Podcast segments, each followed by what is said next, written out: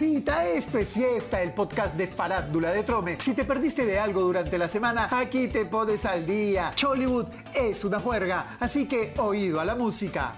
Esa bronca entre Samantha Batallanos y el Rocky de los Barracones ha seguido sacando chispas. Maicelo, en una entrevista, dijo que su expareja lo quiso extorsionar con 50 mil soles para no denunciarlo a la mela.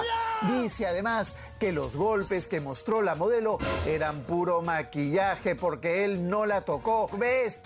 Con así no es batería. Otra que se está comiendo el pleito por buenota es Lady Guillén. Entrevistó a Maicelo y lo dejó despacharse a su gusto, sin repreguntas ni cuestionamientos.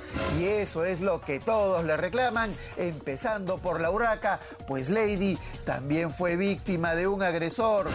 Entre tanto, Samantha fue captada en unos chape bravos con un exnovio que vive en Canadá y que según ella sabe tratar a una mujer, mm. pero Magali mostró denuncias por agresión contra este patita. Ay, ay, ay, los tóxicos corretean a la chica democrática. Ya llega la pepita de la semana, calientita como a ustedes les gusta, en unos minutitos más, no se desesperen. Y este miércoles no te pierdas la segunda parte de la entrevista al gordo Alfredo Benavides en Café con la Cheves, el podcast de Trome. Míralo en el Facebook y YouTube de Trome y en trome.com.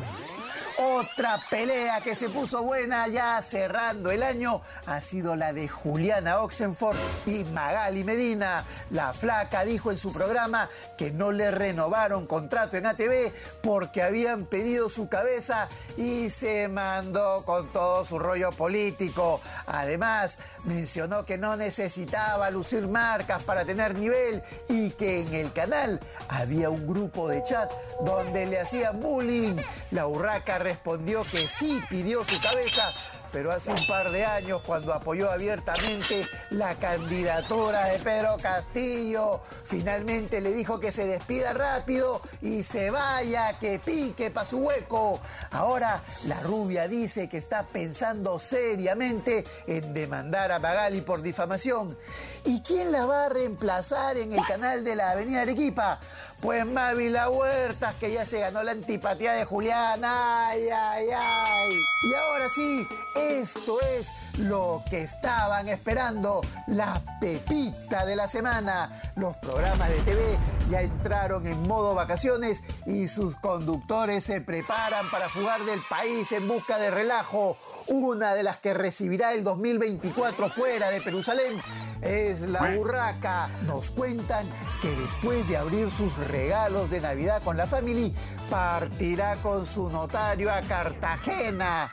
Nos dicen que no irán solitos, sino con un grupo de amigos para pasarla chévere en Barú o alguna de las islas del Rosario. Y eso fue todo. Volvemos recargados la próxima semana. ¡Jo, jo, jo! ¡Feliz Navidad, amiguitos! ¡Tuki, tuki, tuki, tuki! ¡Jo, jo, jo! Esto es fiesta, el podcast de farándula de Trome. No hay más. ¡Chau, chau!